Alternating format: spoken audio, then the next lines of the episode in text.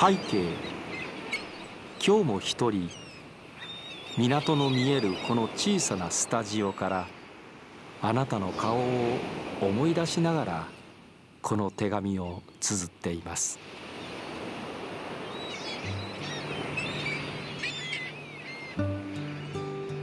大阪市港区。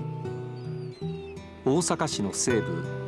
大阪湾に臨む東西7.9キロ平方メートルのこの地には今も8万人近くの人々が暮らしています。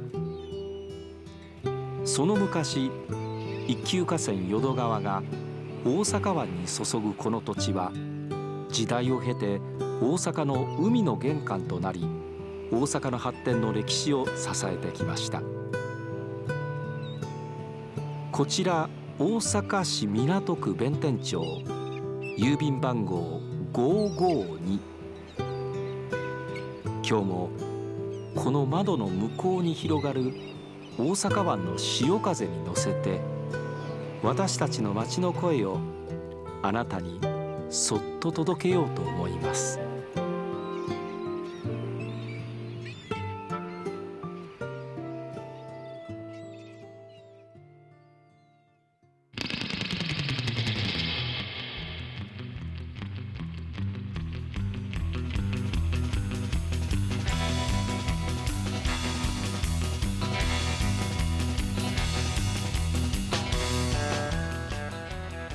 皆さんこんばんは。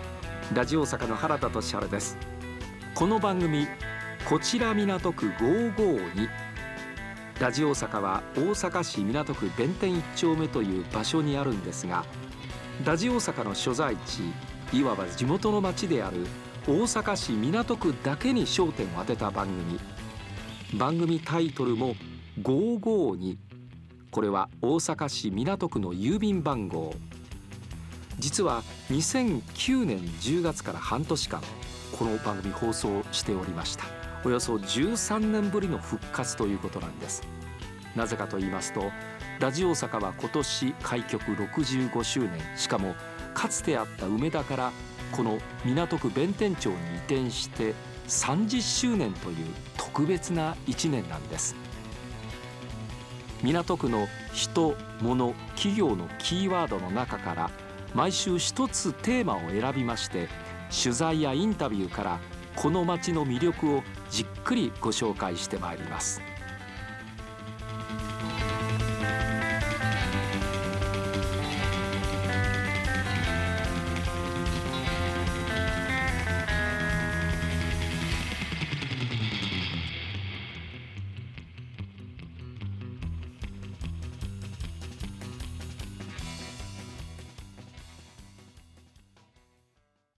こちらの会社が、えっ、と港文庫開示図書専門店、開図販売というふうに書いてあるんですが海関係の本はここに行けくれば手に入るというわけですか？まあまああの以前はたくさん置いてたんですけど、もう最近はまああのねあのアマゾンとかああいうのもあるんで、まあ、直接あんまり買いに来る人はおられないで。その海関係の本って基本的にどういう本があるんですか、まあ、あの要はあの海の法律とかうん、そういう本ですよね。例えば船舶法とかそうそうですそうですそうです。はあはあはあ、そういうものがあるわけですね。ええ、今ちょっと一冊持ってきてくださったのが瀬戸内海九州南西諸島沿岸潮汐表。ですか、はいはい、潮の満ち引きですか？これ。ですね。干潮満潮っていうかそれに載ってる本ですわ。へえ。令和6年版なんですが、はい。はい、毎年出るんですだから 1, 1年分毎年その日の満潮干潮の時間がここに出るわけですか？そうですそういうことです、えー、いや今ちょっとペラペラっと見せていただいてるんですが、うん、なるほど。その日、まあ、例えば6月1日だったら満潮干潮まあ1日4回あるんですね、そういうことですね。はあその時間がここに書かれてるそうですそうです。でこれを見て誰がどういうふうにこれを見て参考にして何をするんですか？もちろんあの船舶のがそれを見てあの、まあ、結局その航行っていうんですかね。船船の航行にあのそれを見てするわけですよね。なるほど。うん、道引きということは潮の流れっていう感じなんですか？流れというか、うん、あの高さですよね要はね。あ、なるほど。高い低いね。ね満潮やったら高くなるし、ええあの干潮やったら低くなるし。なるほど。まあ下手したら橋の下を通れないそうですそうですそうですそうです橋のうん橋の下通るときにねあの満潮やったらぶつかってしまうとかそういうこともあるんで。なるほど、うん。でこれを参考にそうですね。船というのは運航されている、まあそういうことですよね。はあ。うん。もう一つ持ってきてくださいました。今度は公開日誌っていう、はいはい。えこれすごいですね、えー羅針盤の、えー羅針進路、それから、えーこれが工工程というのは、まあ、船の、うんそうですね。えーうんうん。ところ風風力それから天候気圧気温水温これがもうざーっとこう表になってます。そうですね。一これが1日ですよね。だから1時から始まってじ24時まで。あ時間ね。1そうです。時からで一日1ページで1日船でつけるということですよねこれを。これはあれですか？例えば法律上つけなければならないということ？はあつけなければならない。ならない。ならないああなるほど、はい。これは必ず必要なもの？必要なものです。船を運航する上で。そうですそうです。でこれはあの自社製品なんですうちの。あら。そうなんですね。ここの会社の自社製品、はい。しっかりとしたハードカバーで。ですね。ええ。でこれを、まあ、船長さんか誰か分かりませんが、うんそうですね乗組員の人がつけていかれる。そうですそうですそうです。はえ、これは置いとかなあかんもんなんですね。そうです。置いとかなあかんもんです。うん。うん。もし何かあった時事故があった時とか、こううん。うこれで調べるももちろんもちろん。はい。いうことですね、うんうんはい、今度持ってきはりました、えー無線業務日誌って、うんうんこれちょっとペラッと開けてみますねはい全くわけのわからんようなことがここに書かれております。周波数だとか、えー通信時間電報。これは無線の、まあ、船とのやり取りですむ無線の日誌ですね。えー誰と誰が無線でやり船取り船とあのだからその陸地陸のその会社というか例えば船会社っていうんですかね。でそこのやり取りとか、うん。うん、でまあそういうことに使うわけ。でこれも法律であの決められてます。なるほど、そういえば思い出しました。あの、えー知床の、あのまあちょっと転覆事故悲しい事故がありましたが、あの時もこう無線のやり取りというのがなんかこう話題になりましたあね。遊遊漁船の話ですか、はい。はい。ああそうですね、うん。うん。ああいわゆる会社と船とのやり取りというわけですか？うんうんうんうん。そういうことですね。なるほどね。はい。ええ。大阪メトロ大阪港の近くにあります会社株式会社港文庫砂原慎さんにお話をお伺いしてまいりました。えーやはりあの地図とともに海にも海図というのがある。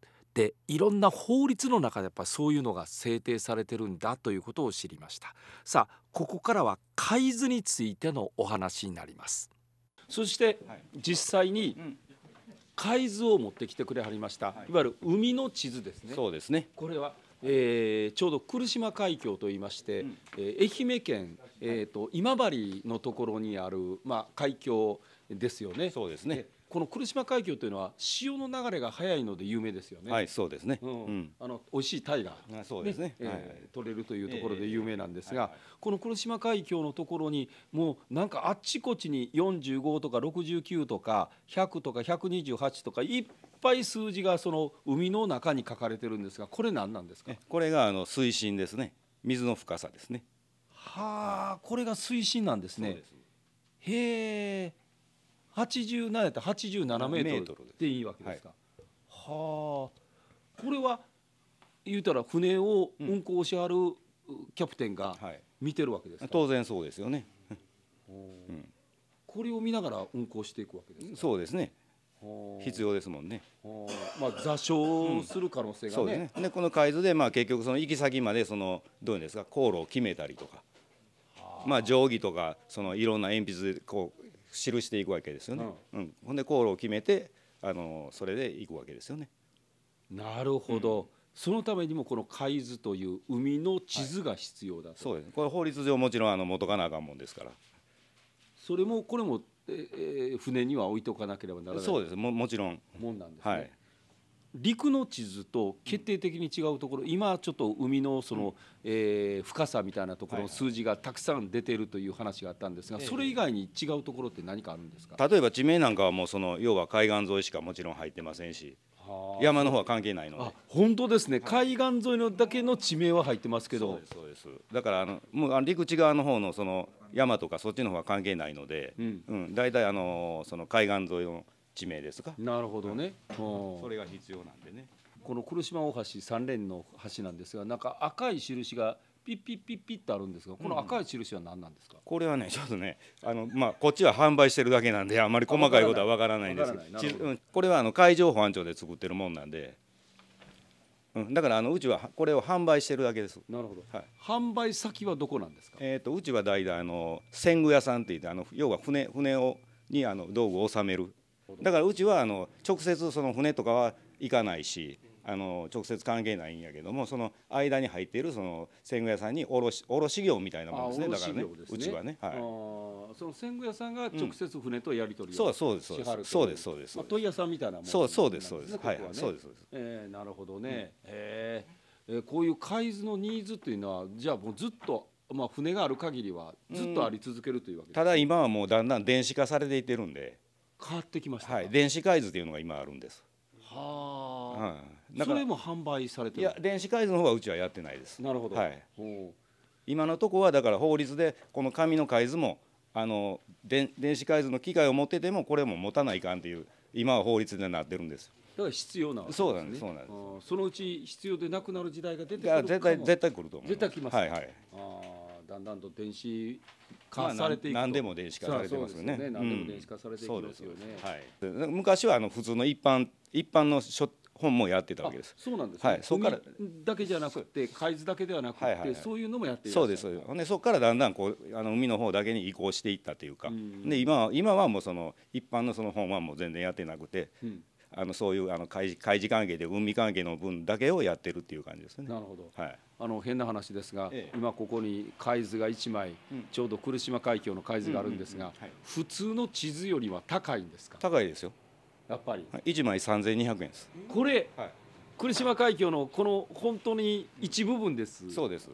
これが1枚が3200円はあやっぱりお値段はするもんなんですね。そうですね。さあまあなかなか希少価値というか、うんまあこんだけの情報を載そう思ったら調査もせなあかんし。そうんそれは当然そんなぐらいの値段にはなりますよね。あーうん。そうなんですね、えーじゃあこれ、まあ、例えばちょっと瀬戸内をですね、はい。大阪南港からうん。九州の新門島で運転しようと、うん。航行しようと思って、全部地図がいるわけですね。そうつなだだからつながってい。るのがいあの大大きな1枚でも全体入ってる分がありますし、はいはいはい。でそれ大阪から順番にこう同じ縮尺でこうつなげていくっていう感じでうん。取るとやっぱり例えば56枚とかはい。なりますよね。ほんで3200円かけるはい。その枚数っていう形になりますよね。なるほどね。へえ、わかりました。え、えーなかなかやっぱり珍しいというか、はい。我々ではあんまりこう接触のない、うんうんうん。はい、一般の人こんなん買いに来はります？来ません。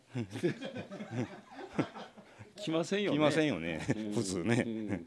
よっぽどなんかマニアやったらね。うんマニアでも3200円って言うたら買わないでしょうね。あそうそういうことですか、あーえーまあそういうような海図というのがあるということを知りました、ありがとうございました。船を運航するためにはやっぱり欠かせない地図なんですね。私の知らない世界を今日は見たようなそんな気がしました。それでは来週もこの時間ここ大阪市港区から皆さんに声のお手紙をお送りしたいと思います。敬具2月1日木曜日。